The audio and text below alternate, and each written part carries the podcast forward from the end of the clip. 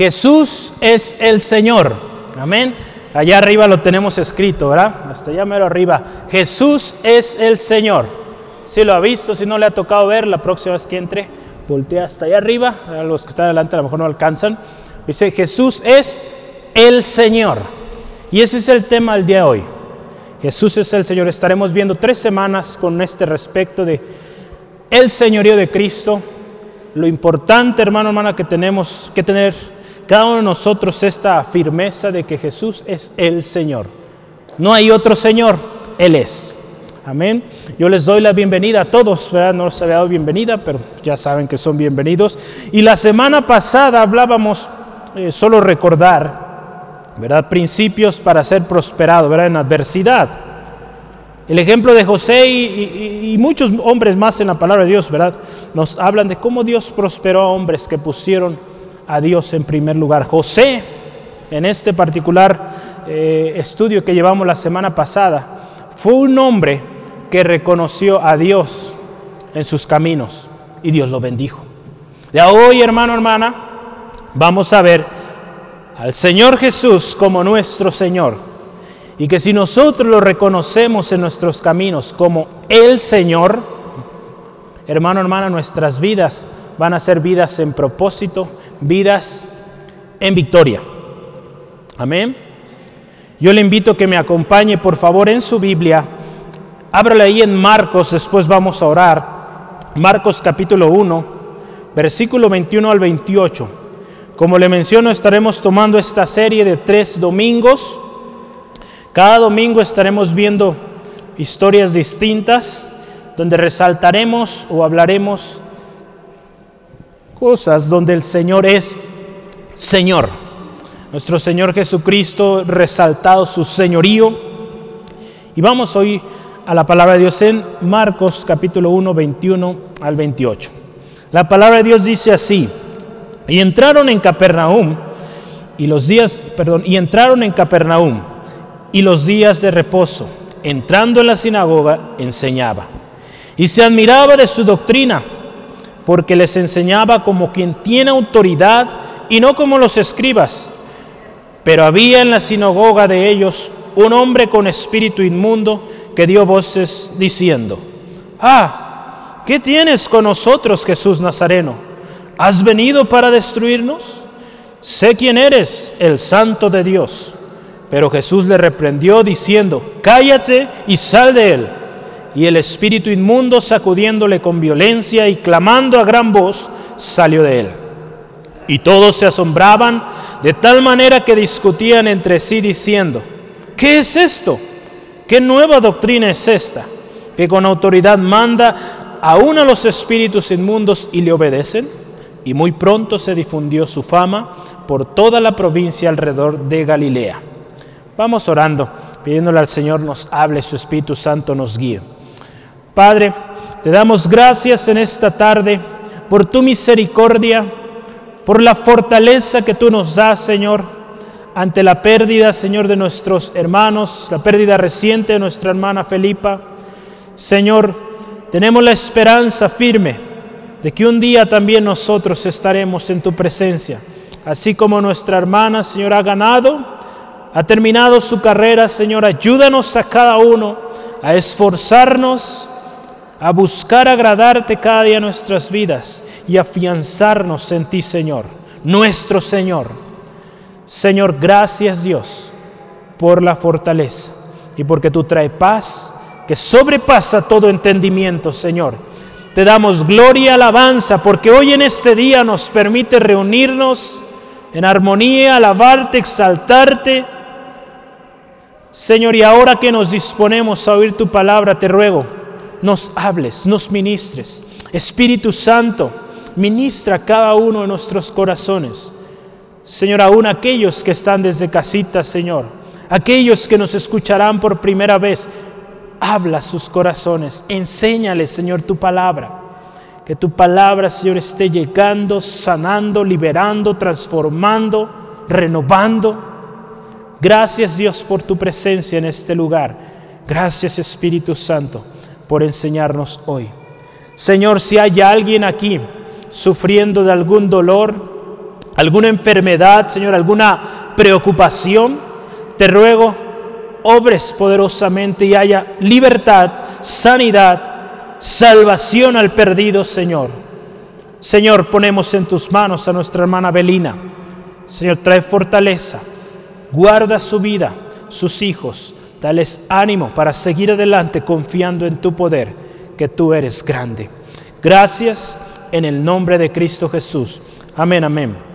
Gloria al Señor. Jesús es el Señor.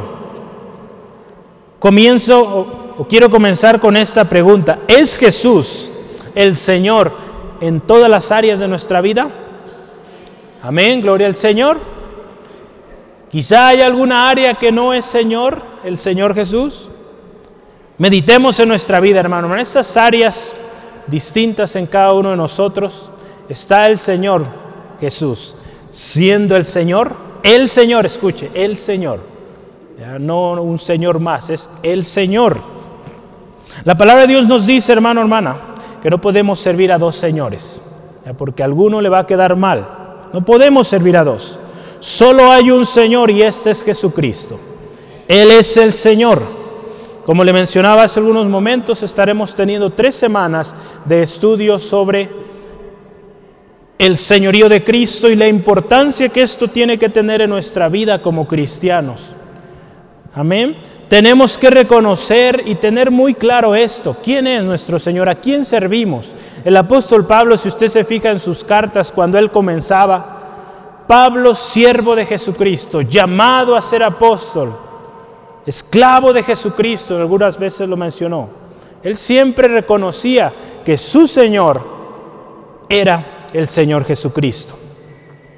Hermano, hermana, yo hoy quiero leerle una meditación es, un extracto de un eh, devocional.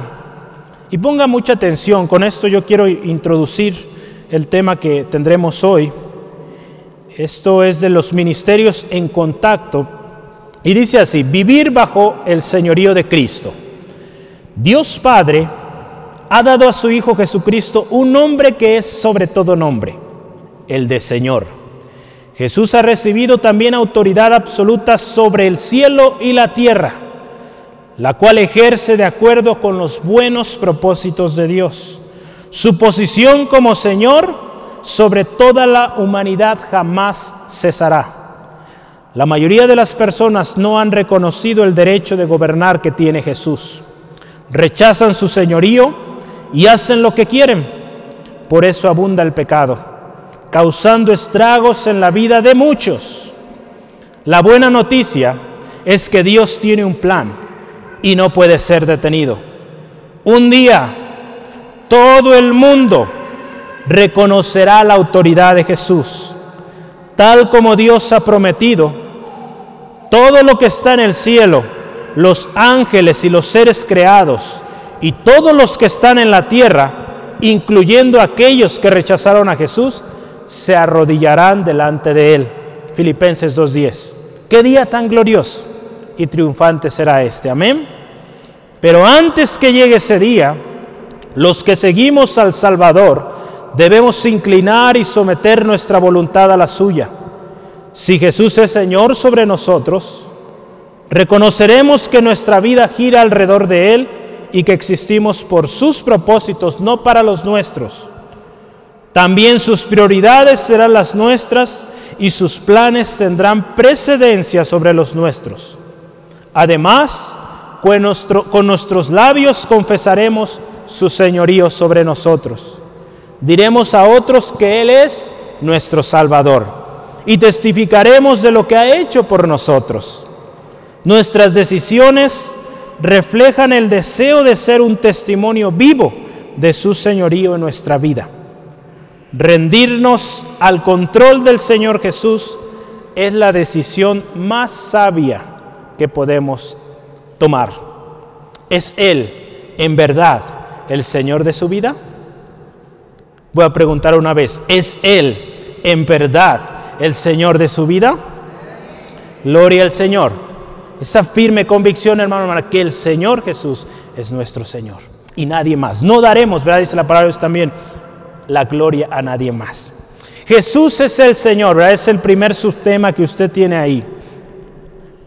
Qué precioso esto, ¿verdad? yo lo leía y me, me bendecía esto, esta parte donde dice nuestros planes terminan o llegan a ser segundo término ante los planes de Dios. O sea, lo que Dios tiene planeado para nosotros, si el Señor es nuestro Señor, sus planes tienen precedencia o son más importantes que los nuestros. Yo quiero partir de un pasaje muy conocido. En Hechos 16:31, usted ha visto, ha leído este pasaje, quizá cuando usted ha testificado lo ha comentado, y les dice o decimos, cree en el Señor Jesucristo y serás salvo tú y toda tu casa. ¿Verdad? ¿Sí? Cuando creemos en el Señor Jesucristo, somos salvos y hay promesa para salvación en nuestra casa. Es por eso, hermano, hermana, cuando usted y yo oramos, ¿verdad? cuando invitamos a aceptar a Cristo, así oramos. Reconozco al Señor Jesús como mi Señor, mi suficiente Salvador, ¿verdad? Si bien como nuestro Salvador, pero nuestro Señor. Cuando venimos a Cristo también, confesamos a Jesús como el Señor. Amén, de nuestras vidas. Y yo quiero que me acompañe por favor allá Romanos 10, 9 y 10. Son pasajes muy conocidos, pero yo quiero que usted vea junto conmigo cómo yo, yo me, me maravillaba de esto y cómo la palabra de Dios cuando habla de Jesús lo menciona como el Señor. Ahí en Romanos 10, 9 y 10 dice así que si confesares con tu boca, escuche, que Jesús es el Señor, y creyeres en tu corazón que Dios le levantó de los muertos, serás salvo. Porque con el corazón se cree para justicia, pero con la boca se confiesa para salvación. Confesamos al Señor como nuestro Señor. En Apocalipsis 1.8 también vemos que Jesús es Señor y es el Señor eterno. Dice ahí la palabra de Dios, Apocalipsis 1.8, yo soy el alfa y el omega, principio y fin. ¿Quién lo dice? Lo dice el Señor, el que es y que era, que ha de venir, el Todopoderoso. Jesús también, hermano, hermana, es el Señor, el Cordero vencedor. En Apocalipsis 17, 14, si usted ve ahí, nos habla de Jesús como el Cordero vencedor. Apocalipsis 17, 14 Dice la palabra del Señor así, pelearán contra el Cordero y el Cordero los vencerá. Porque dice aquí, porque Él es Señor de señores y Rey de reyes. Y los que están con Él son llamados, elegidos y fieles. ¿Cuántos seguimos al Señor de señores y al Rey de reyes? Amén. Que esa sea, hermano, hermana, nuestra convicción. Yo quiero que note esta expresión. Cuando se refiere al Señor, lo menciona así como el Señor. Cuando decimos Jesús es el Señor, estamos declarando que Él es el único, el único Señor y no hay nadie más. Si usted y yo vemos cuál es la diferencia entre un Señor y el Señor. Un Señor, pues hay muchos señores en la tierra, ¿verdad? Muchos que tienen cierto señorío, potestad, eh, autoridad, muchos que hay hoy en día, hay muchos de mucha influencia, pero el Señor, el título de el Señor solo lo tiene Jesucristo. Amén. Solo Él lo tiene, nadie más. Ya vendrán, ¿verdad? Hombres que quedarán ese título, pero el único que lo tiene es el Señor Jesucristo. Amén. Gloria al Señor. Su señorío, hermano, hermana, consiste o fue de una humillación hasta una exaltación. Dice la palabra ahí en Filipenses, si usted gusta y me acompaña, Filipenses 2, 6 al 11. ¿En qué consiste el señorío de Cristo? Consiste en algo tan poderoso, hermano, hermana, que a la lógica humana resulta imposible concebir que alguien que se haya humillado tanto llegara a tener tal señorío. Y ese es nuestro Señor Jesucristo. Por eso tenemos ejemplo tan precioso, tan especial en Él ese señorío sobre todo. Filipenses 2, 6 al 11. Dice así la palabra del Señor. el cual siendo en forma de Dios, no estimó el ser igual a Dios como cosa a que aferrarse, sino que se despojó a sí mismo, tomando forma de siervo, hecho semejante a los hombres. Y estando en condición de hombre, se humilló a sí mismo, haciéndose obediente hasta la muerte y muerte de cruz. La humillación más tremenda en esos tiempos, porque era exhibido públicamente. Por lo cual, fíjese, Dios también lo exaltó hasta lo sumo y le dio un nombre que es sobre todo nombre, para que en el nombre de Jesús se doble toda rodilla a los que están en el cielo y en la tierra y debajo de la tierra. Y toda lengua confiese que Jesucristo es el Señor para gloria de Dios Padre. Qué hermosa palabra, hermano, hermana.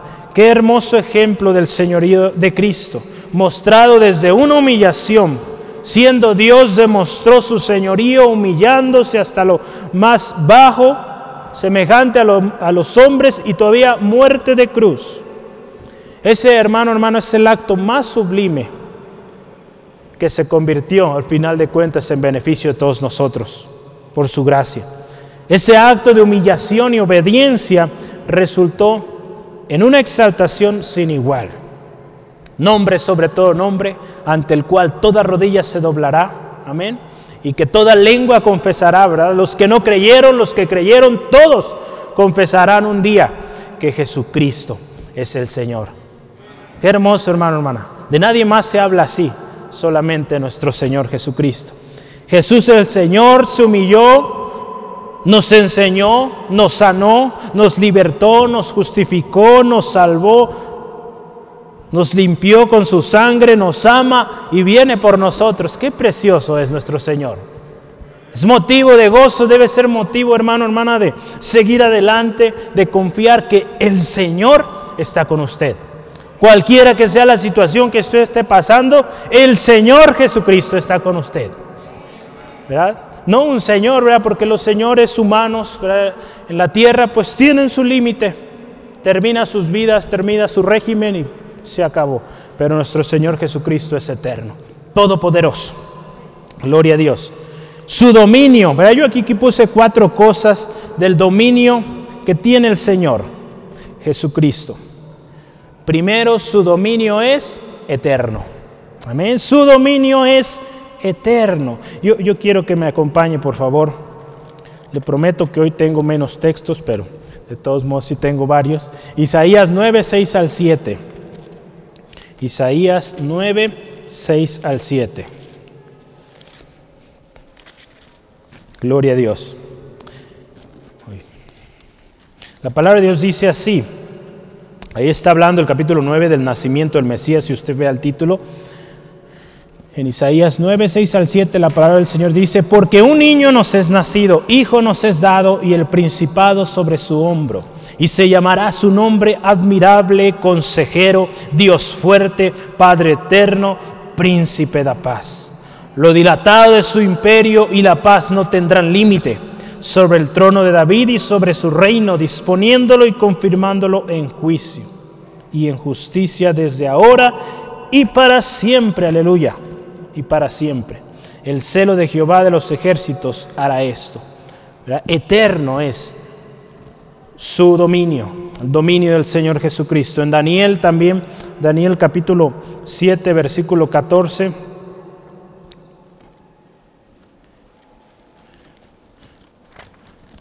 Puede decir amén cuando lo tiene, hermano, hermana. Estamos en una iglesia pentecostés, ¿verdad? Que son reconocidas porque hay júbilo, hay gozo, entonces con confianza. ¿eh? Amén, gloria a Dios, diga cuando usted guste afirmar algo. Eh, Daniel 7:14 dice la palabra del Señor, y le fue dado dominio, gloria y reino para todos los pueblos, naciones y lenguas le servirán. Su dominio es dominio eterno, que nunca pasará, y su reino uno que no será destruido. A lo largo de la historia ha habido muchos reinos, muchísimos y han sido destruidos. Reinos que han tenido gran influencia, gran impacto y han tenido su final. En la semana yo estudiaba un poquito de la vida de David, en uno de los estudios que está, eh, lo llevo los, sábados, y, y mencionaba el hermano ahí no sé si han oído la historia griega de, los griegos, perdón, de Grecia, eh, Alejandro el Grande. Se ha mencionado de Alejandro el Grande que logró grandes conquistas, hizo grandes hazañas. Ahí este hermano mencionaba, pues sí, ese fue pues de más delante, pero antes de él hubo un grande también y fue David, David el Grande, él lo presentó como David el Grande, que tuvo tal influencia que eh, los, los, dominios de Israel se extendieron de manera tremenda, como nunca antes, y, algo tan precioso, como Dios vio también a este hombre, un hombre conforme al corazón de Dios. Pero al final de cuentas fueron hombres que tuvieron gran influencia, gran poderío, lograron grandes hazañas, pero tuvieron su final. El reino de nuestro Señor Jesucristo es un reino eterno, que no será destruido. Eso es lo glorioso, hermano, hermana, y por eso creemos, porque al Dios que servimos, al Cristo, nuestro Señor, que es eh, nuestro Salvador, es, un, eh, es nuestro Señor y es eterno, no tiene final. Su reino también, hermano, hermana, número dos, es universal. Es universal su reino. En Zacarías 9:10 nos habla de esto. Vamos rápidamente. Zacarías 9:10. Su reino es universal. Y de Efraín destruiré los carros y los caballos de Jerusalén, y los arcos de guerra serán quebrados. Y hablará paz a las naciones, fíjese y su señorío será de mar a mar y desde el río hasta los fines de la tierra. Su señorío hasta los fines de la tierra. El dominio del Señor también es en el cielo. Número 3. El dominio del Señor es en el cielo sobre los poderes celestiales. Si usted gusta y me acompaña, primera de, primera de Pedro 3:22, ahí está. Yo le doy referencia de cada para que usted lo vea y profundice en casita. Quien habiendo, fíjese, subido al cielo, está a la diestra de Dios. Y escuche esto, y a Él están sujetos ángeles, autoridades y potestades. Entonces nuestro Señor Jesucristo domina también en el cielo. Y último, y hay más que podríamos ahí analizar, pero Jesús también es Señor en la iglesia. Amén. En la iglesia. En la iglesia, su iglesia, su cuerpo. Efesios 1, 22. Efesios 1, 22 al 23.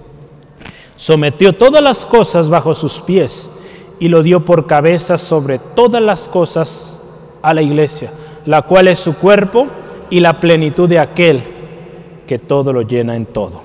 Entonces Jesús su dominio es eterno, su dominio es universal, hablando en términos terrenales, sobre toda la tierra, las naciones, su dominio también sobre el cielo y su dominio también en la iglesia. Amén. Entonces, hermano, hermana, Jesús es el Señor. Amén.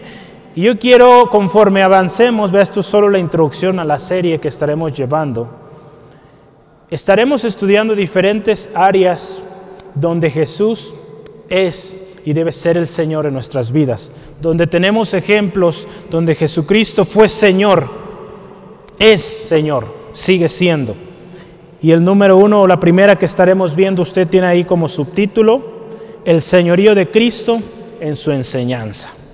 Y vamos a partir de ahí.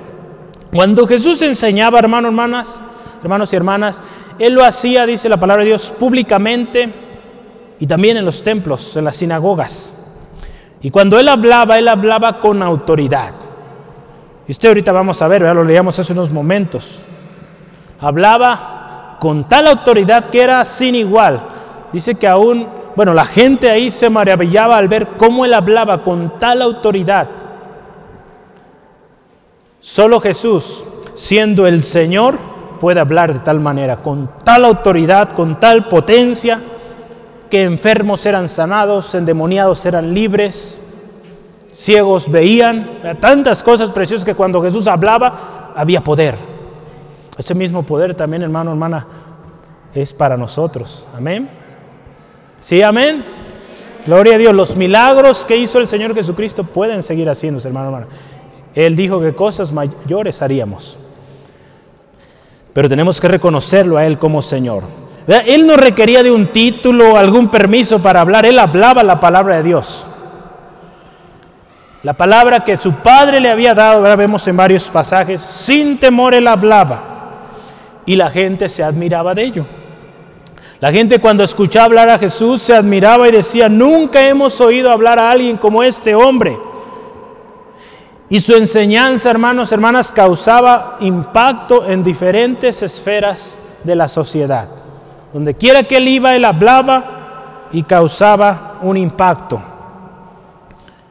En comparación a la enseñanza de los escribas, si usted y yo vemos en nuestro texto hoy, en Marcos capítulo 1, nuestra historia es desde el 21 al 28, usted se fija ahí en el, vamos a ver, el versículo 22, ¿verdad? Dice, y se admiraban de su doctrina, porque les enseñaba como quien tiene autoridad y no como los escribas.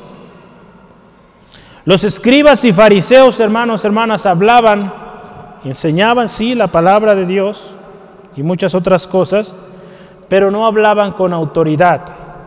Su enseñanza no tenía autoridad porque una de las cosas que le puedo mencionar, entre otras, es que su enseñanza no tenía ejemplo.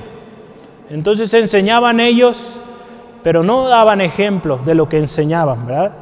El Señor Jesús en varias veces los reprendía que ponían cargas tan pesadas que ni siquiera ellos con un dedo eran capaces de levantar. Entonces su enseñanza terminaba siendo inútil porque no daban ejemplo de ello. ¿verdad? Yo quiero que me acompañe ahí a Mateo capítulo 7, versículo 28 al 29. Mateo capítulo 7, 28 al 29 dice así, y cuando terminó Jesús esta palabra, la gente se admiraba de su doctrina porque les enseñaba como quien tiene autoridad y no como los escribas. Ahí Jesús está hablando con ellos de, de, los dos cimientos, pero algo interesante y quería resaltarlo, con autoridad, no como los escribas. Jesús cuando enseñaba, enseñaba con el ejemplo. Y créame que una enseñanza acompañada de ejemplo es mucho más fuerte o es potencializada. Amén. Yo, le puedo comentar, y yo creo que muchos nos acordamos de nuestros profesores, aquellos que con su ejemplo eh, fue, eh, nos enseñaban aquello que del libro leíamos o hacíamos ahí en el pizarrón, fueron, digamos, los maestros que más influencia tuvieron en nosotros. Yo recuerdo varios de ellos como con su ejemplo, con cosas prácticas, me enseñaron muchas cosas y hoy siguen aquí en mi, en mi mente. El Señor Jesucristo enseñó con su ejemplo. Y yo le puedo dar aquí, anoté varias, ¿verdad? Donde Jesús dio enseñanza. Jesús enseñó sobre el amor al prójimo y el amor. Jesús enseñó sobre el amor a la casa de Dios. Y cuando vio gente vendiendo, haciendo ahí negocio en la casa de Dios, con su celo tremendo por la casa de Dios, los retiró de ahí. Jesús también enseñó el respeto a las autoridades. Cuando fue cuestionado si había que dar o no dar impuestos, ¿verdad? lo veíamos el jueves también. Él le dijo, dada a César lo que es de César. Lo que corresponde a nuestros impuestos, nuestras obligaciones, hagámoslo. El respeto a sus padres, vemos Jesús obediente a sus padres, a su Padre Celestial, a la palabra que su Padre le indicaba que él hablara.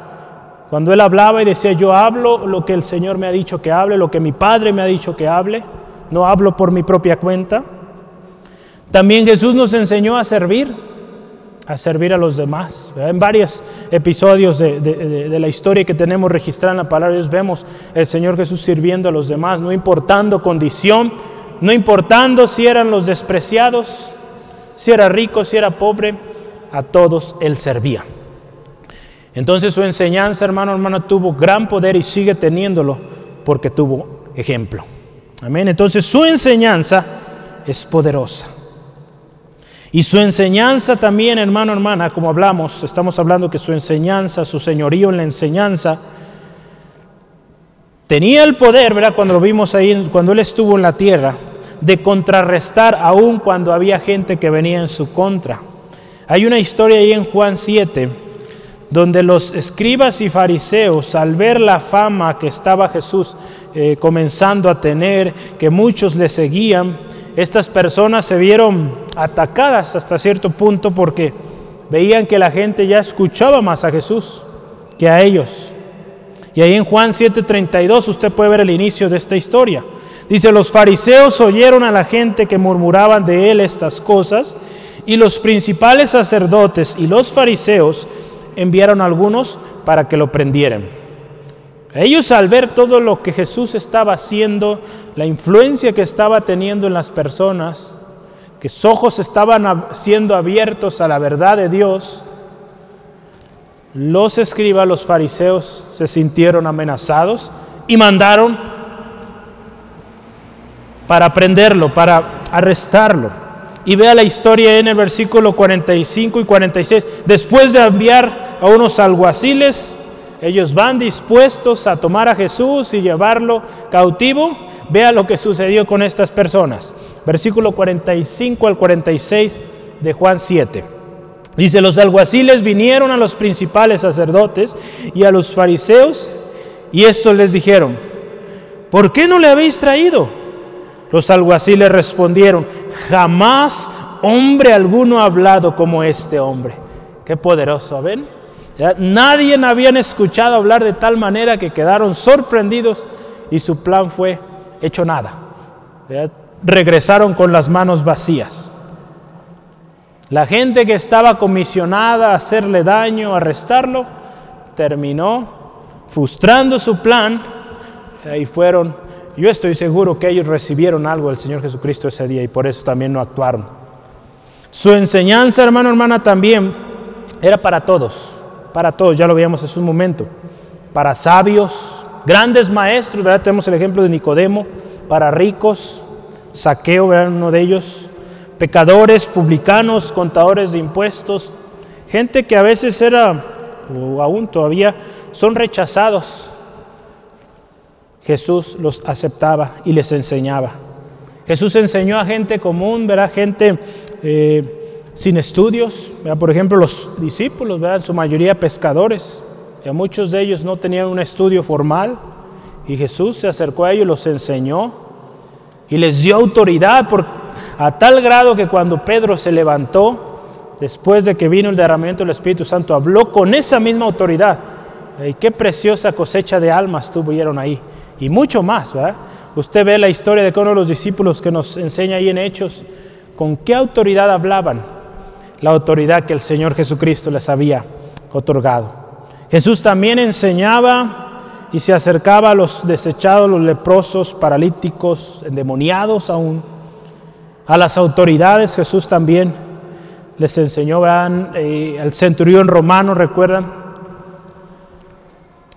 Yo estoy seguro que también, por ejemplo, la mujer de, Pilato, la esposa de Pilato, algo había oído del Señor Jesús y también por eso sale aquí en escena esta mujer. Tantas eh, personas que podemos ver que fueron influidas, recibieron enseñanza de una u otra manera de parte del Señor Jesús. Y era una enseñanza tan poderosa que marcó diferencia. La autoridad de Cristo en la enseñanza, hermano, hermana, también nos ha sido otorgada. Amén. Los discípulos lo tuvieron. Ellos enseñaban, hablaban sin temor, con autoridad. Yo aquí quiero compartirle algunas promesas de Dios, donde el Señor también nos da autoridad para enseñar, para hablar su palabra sin temor. Recuerda, estamos hablando, Jesús es el Señor. Y si Él es el Señor de su vida, la autoridad que Él tiene también usted la puede tener. Para que cuando usted hable, cuando usted enseñe la palabra del Señor, haya autoridad, haya poder ahí. La palabra de Dios en Lucas 21, 15 dice que Él nos daría palabra de sabiduría, la cual no podrían resistir ni contradecir los que se opongan. Hay muchos que se opondrán, pero el Señor nos ha dado sabiduría la cual no podrán resistir. Es promesa del Señor. En Mateo 28, 18 al 20, Jesús también nos envía a llevar su palabra, su palabra con autoridad y sin temor. Mateo 28, 18 al 20 dice, y Jesús se acercó y les habló diciendo, Toda potestad me es dada en el cielo y en la tierra. Y esa potestad la otorga a sus discípulos, a nosotros hoy. Por tanto, id y haced discípulos a todas las naciones, bautizándolos en el nombre del Padre y del Hijo y del Espíritu Santo, enseñándoles, escuche, enseñando que guarden todas las cosas que os he mandado, y aquí que estoy con vosotros todos los días hasta el fin del mundo. Amén. Entonces el Señor también nos dio esa comisión y junto con la comisión el poder, la autoridad para hablar. Amén. Si lo cree hermano, hermana, gloria al Señor. Nuestro Señor es Señor en la enseñanza, porque su enseñanza es poderosa. Gloria a Dios. Y número o inciso tercero en, sus hojas, o tema tercero, subtema, el señorío de Cristo sobre los demonios. Amén. El mundo espiritual es real. Hay demonios, hermano, hermana, que están al ataque, al acecho, y Jesucristo también tiene autoridad sobre ellos. El poder de Cristo sobre los demonios muestra su autoridad, su fuerza y su superioridad sobre Satanás y sus demonios. Amén. Jesucristo es Señor y ellos lo reconocen, hermano, hermana. Y ahorita vamos a ver varios episodios en la historia donde el Señor Jesucristo mostró su señorío sobre las potestades demoníacas y cómo Él los hacía huir, los hacía callar. En Lucas 11:22 nos dice así, pero cuando viene otro más fuerte que Él y le vence, le quita todas sus armas en que confiaba y reparte el botín. Ahí nos está hablando, ¿verdad? Cuando Jesús es cuestionado o, la gente comenzó a decir, Él echa eh, demonios por Belcebú o por Satanás. Y el Señor les enseña este ejemplo de la casa dividida.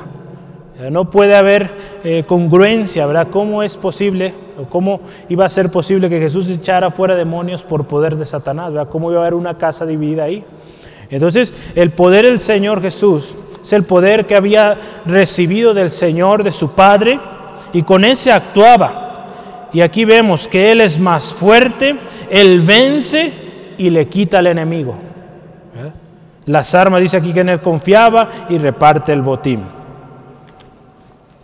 Jesucristo es poderoso, Satanás tiene poder, amén. Sí tiene, hermanos. ¿Sí lo cree? Sí, sí tiene poder pero el poder de nuestro Señor Jesucristo es mucho mayor. Los demonios tienen poder para hacer estragos en las vidas. Y hoy en día hay muchos jóvenes que tienen eh, influencia del enemigo, ¿verdad? demonios ahí atormentándolos día y noche. Pero nuestro Señor Jesucristo es más poderoso.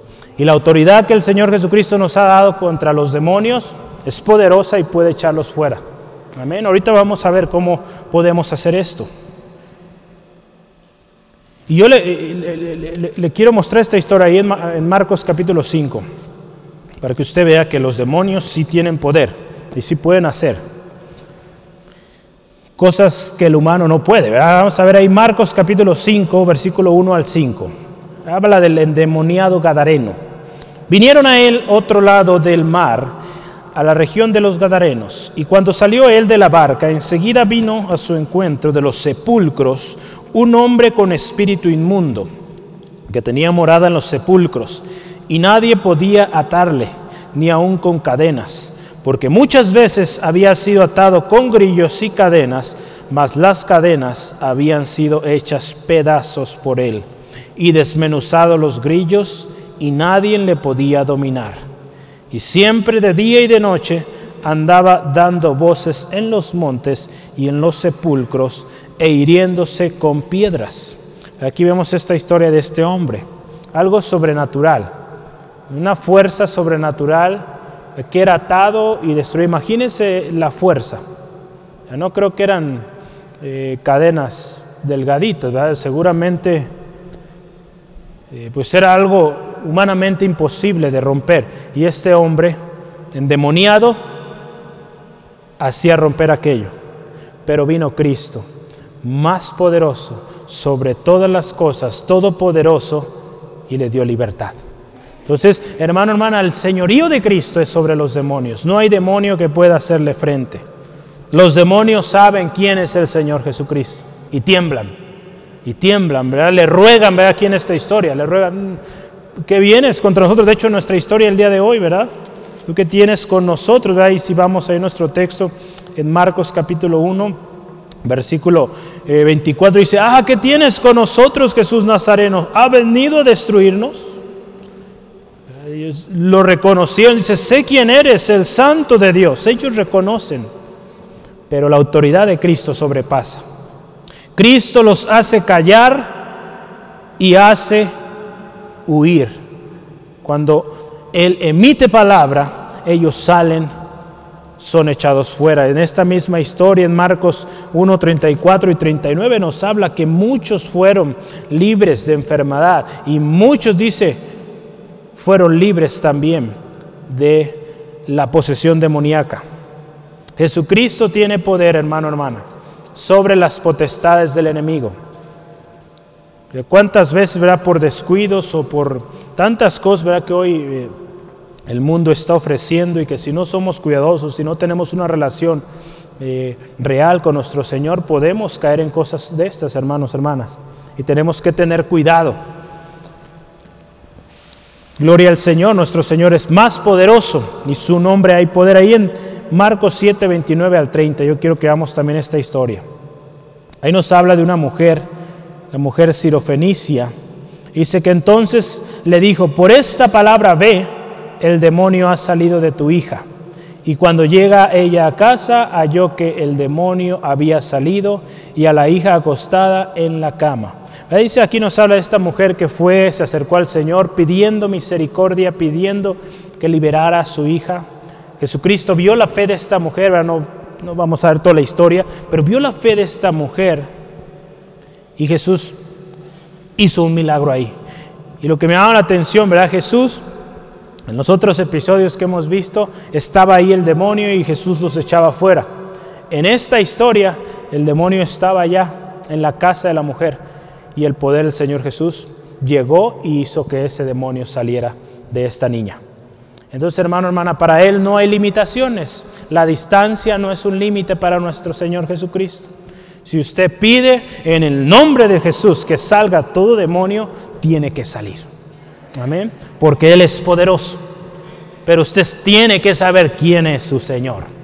Amén. Tiene que saber quién es su Señor. Porque si el Señor Jesucristo no es Señor en toda su vida, puede haber peligro. Puede haber peligro. Yo le quiero compartir ahorita. Que si no tenemos cuidado, ¿verdad? Podemos o nos puede suceder como ahí bueno, ahorita llegamos ahí, espérenme un poquito. La autoridad de Cristo para echar fuera demonios nos ha sido dado a nosotros también. Amén. En el nombre de Jesús nosotros podemos echar fuera demonios. Ahí en Marcos 16, promesas del Señor Jesús, hermano. Estamos hablando del señorío de Cristo y ese señorío, también en su señorío, en su gran poder, nos ha dado potestad a nosotros también. En Marcos 16, 17 al 18 dice, y estas señales seguirán a los que creen. En mi nombre echarán fuera demonios, hablarán nuevas lenguas, tomarán en las manos serpientes y si bebieren cosa mortífera, no les hará daño. Amén. No hará daño. Sobre los enfermos pondrán sus manos y sanarán. Su nombre es poderoso, hermano, hermano. En el nombre de Jesús tenemos acceso a la autoridad de su nombre.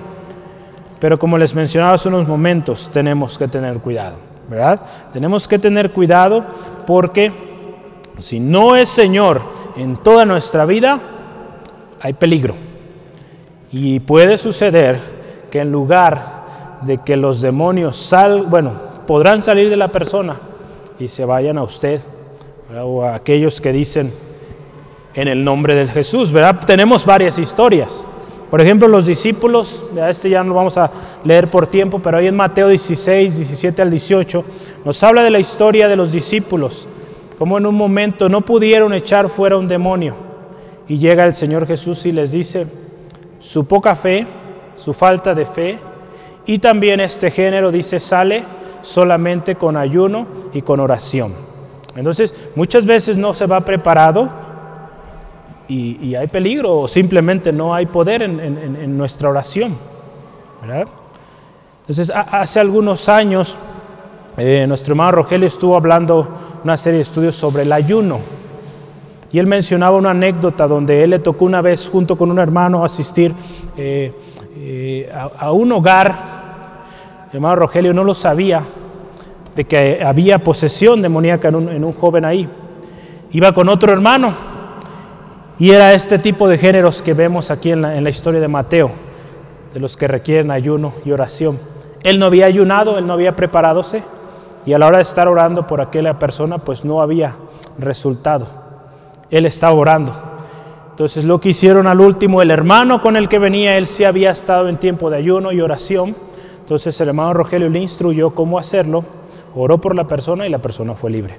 Entonces hay momentos o hay géneros, dice la palabra del Señor, que no saldrán si no vamos preparados en ayuno y oración. Y también en Hechos 19, 13 al 16, también nos habla la historia. Dice, de ahí unos hombres ¿verdad? que andaban ahí queriendo echar fuera demonios. Y decían, en el nombre de Jesús, del que predica Pablo. Y fíjese lo que respondieron los demonios. Conocemos a Jesús, conocemos a Pablo, pero ¿quiénes son ustedes? Fue tremenda la cosa ahí, ¿verdad? Porque los demonios salieron de ellos y, eh, y se fueron a ellos, a los que estaban supuestamente echando fuera a los demonios. Si usted gusta, yo quiero que vea la historia para que eh, no diga que le cuento, ¿verdad? que vea la palabra de Dios ahí usted también con sus ojos, es importante.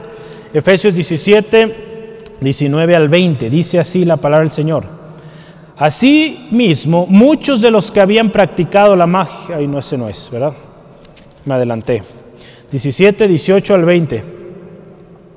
Hechos 17, 19 al 20. ¿Cómo estamos ahí? A ver. Déjeme ver, perdone. ¿eh? Si es Hechos 19, 13 al 16, corrijo. Dice, pero algunos de los judíos, exorcistas, ambulantes, intentaron invocar el nombre del Señor Jesús sobre los que tenían espíritus malos, diciendo, os conjuro por Jesús, el que predica Pablo, ellos intentaban, eran sus palabras. Y dice, había ahí siete hijos de una tal Seba, judía, jefa, jefe de los sacerdotes, judío, perdón, jefe de los sacerdotes que hacían esto. Pero respondiendo, fíjese, el espíritu malo dijo, a Jesús conozco y sé quién es Pablo, pero vosotros, ¿quiénes sois?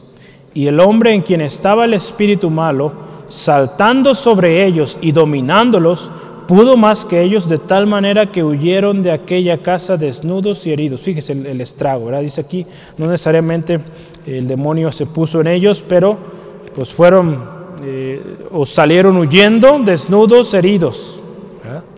Entonces, qué, tremendo, ¿verdad? Cuando Jesús no es el Señor de nuestras vidas y nomás mencionamos en el nombre de Jesús, pues no va a haber poder. Porque eh, ese Señor del cual está usted hablando o está orando, pues no es su Señor primeramente, entonces no tiene efecto su oración. Es por eso, y el objetivo y la oración que hoy estaremos eh, tomando en unos momentos es que Jesús sea el Señor en cada área de nuestras vidas, hermanos, hermanas. Porque el mundo espiritual es real. Y es una batalla constante, hermano, hermana. Los demonios son reales, Satanás es real y pueden manifestarse en cualquier lugar. Pero Cristo nos ha dado autoridad para echarlo fuera. No tenemos por qué temer, pero sí tenemos que estar preparados. Amén. Yo quiero concluir con estos pensamientos. Jesús es el Señor, Rey de reyes, Señor de señores, el alfa y el omega, principio y fin, el todopoderoso, nombre sobre todo nombre. Toda rodilla se doblará y reconocerá que Jesús es el Señor. Jesús es en quien creemos y recibimos salvación. Es el Cordero vencedor. ¿Cómo no adorarle, hermano, hermana? ¿Cómo no obedecerle? ¿Cómo no reconocerle? como nuestro Señor. Su enseñanza es poderosa, tiene autoridad, sus palabras son de vida, de salvación, de libertad, de sanidad, de restauración. Ante su palabra no hay demonio, ni autoridad, ni potestad que pueda levantarse. Tenemos su enseñanza, tenemos al Espíritu Santo que nos guía. Amén. Cristo nos ha dado autoridad para hablar y no callar su palabra. Hablemos y no callemos su palabra. Cristo tiene autoridad sobre el Satanás y sus demonios. Cristo también nos ha dado potestad para atar y desatar, para echar fuera demonios. Y en el nombre de Cristo hay poder. Amén. Adoramos a un Cristo vivo, al Señor de señores. Solo hay uno, cantábamos al principio, Jesús. Yo vuelvo a preguntar, ¿es Jesús el Señor en su vida? ¿Es Jesús Señor en todas las áreas de su vida? Si no, hermano, hermana, si hay algo ahí en su vida que usted necesita entregar, hay muchas áreas en nuestra vida. No solamente es el Señor en el domingo, en casita, los días de la semana, en trabajo, en la familia, en lo que pienso, en lo que veo en la celular, en lo que veo en la televisión. Es Jesús el Señor. Le invito, por favor, cerremos nuestros ojos esta tarde. Y yo le animo, venga con un, o vengamos juntos con un corazón sincero delante del Señor. Primeramente agradeciendo por su palabra, que es palabra fiel, palabra poderosa, instrucción poderosa con autoridad. Y vengamos con una actitud pidiéndole, Señor, si hay algo en mi vida, si hay una área que tú no eres Señor, hoy yo quiero entregarlo. Es una decisión que usted y yo tenemos que hacer. Él no va a entrar a la fuerza. Él quiere ser Señor en todas las áreas de su vida, pero hay algunas en las cuales no le estamos permitiendo. Solo hemos dado quizá lugar a aquellas áreas que nos convenían o que no van en contra o que no nos incomodan. Hoy, hermano, hermana, hemos hablado de cómo Jesús es el Señor y es Señor sobre todo. Pidamos hoy al Señor Jesucristo que sea Señor sobre cada área de nuestra vida. Que sea Señor en nuestras familias. Que Él sea el Señor en nuestra vida personal, nuestros pensamientos, en los recursos que nosotros administramos, que Él sea, Señor, ahí en nuestras finanzas, en nuestros estudios, en nuestros proyectos, en nuestros emprendimientos, que Él sea el Señor, porque si Él es el Señor, hay bendición, hay guianza, hay propósito. De otra manera, hay fracaso. La palabra del Señor nos habla de aquel que considera al Señor en sus caminos, que Él es el Señor. Es comparado con un hombre que construyó su casa sobre la roca. Vino la inundación y su casa no se movió. Pero aquellos que no han reconocidole como su Señor, vino la inundación y esa casa cayó, fue destrozada. Hermano, hermana, que hoy su casa esté fundada sobre la roca inconmovible que es Cristo Jesús. Que reconozcamos en cada área de nuestra vida que Él es el Señor. Él conoce nuestro corazón, Él conoce nuestros pensamientos nuestro camino Él lo conoce. Y Él sabe que en muchas áreas, por muchos años, hemos tenido otro Señor. Hoy Él quiere gobernar esa área de su vida. Yo le animo, entrégale entregue esa área al Señor y dígale, Señor Jesús, sé Señor en esta área.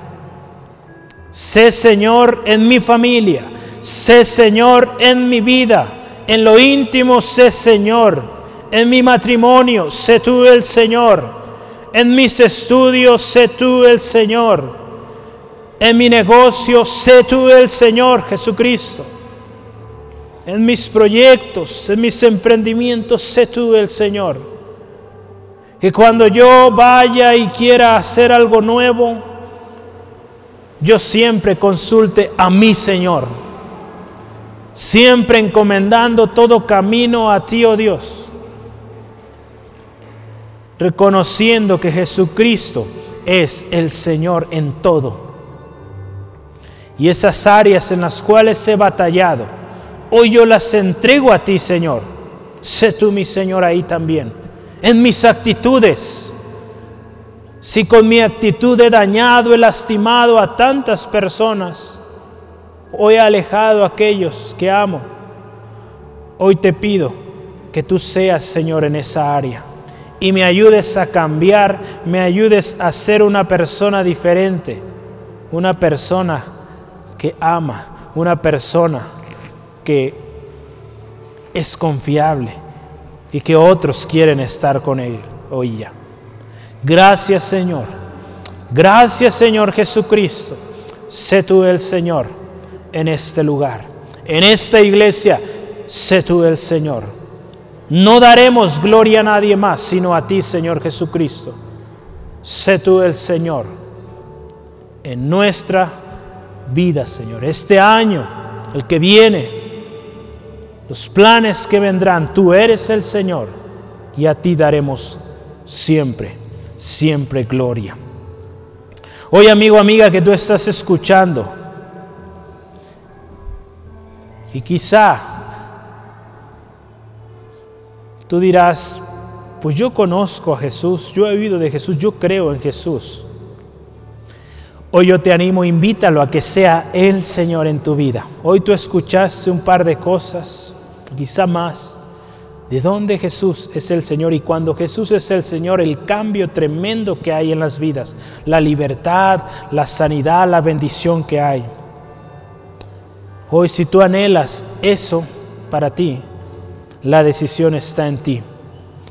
Cree en el Señor Jesucristo y serás salvo. Si tú confiesas con tu boca que Jesús es el Señor y crees que Dios le levantó de los muertos, que su poder, que su obra es poderosa, eres salvo. Eso que Él hizo en la cruz del Calvario puede hoy traer salvación a tu vida. Si tú le declaras o dices que Él sea tu Señor con todo tu corazón. Si hoy tú anhelas esto, yo te animo, ores con nosotros. Y juntos, hermanos, hermanas, pidámosle, sé Señor de nuestras vidas. Ora con nosotros, repite y dile así, oh Dios, yo reconozco que te necesito, yo reconozco que necesito de un Salvador. Y hoy yo reconozco que Jesucristo es ese Salvador, ese Salvador que puede darme vida. Reconozco que su sacrificio en la cruz del Calvario es para mi salvación. Y hoy, con todo mi corazón, te acepto como mi Señor y mi Salvador, suficiente. Sé tu Señor en cada área de mi vida Hoy yo te entrego el control de mi vida completa, Jesús. Sé tú el Señor. Gracias porque tú tomas el control y haces algo nuevo en mí. Y yo siempre te adoraré, siempre te reconoceré en todos mis caminos, porque tú eres mi Señor, mi Salvador. Gracias Jesús, en el nombre de Cristo. Amén, amén. Gloria al Señor. Así vivamos, hermano, hermana, cada día, entregando al Señor esas áreas. No será fácil, porque muchas áreas por mucho tiempo han estado dominadas por tantas cosas, pero hoy reconocimos que Él es nuestro Señor. Y ánimo adelante, Cristo Jesús es el Señor. Amén.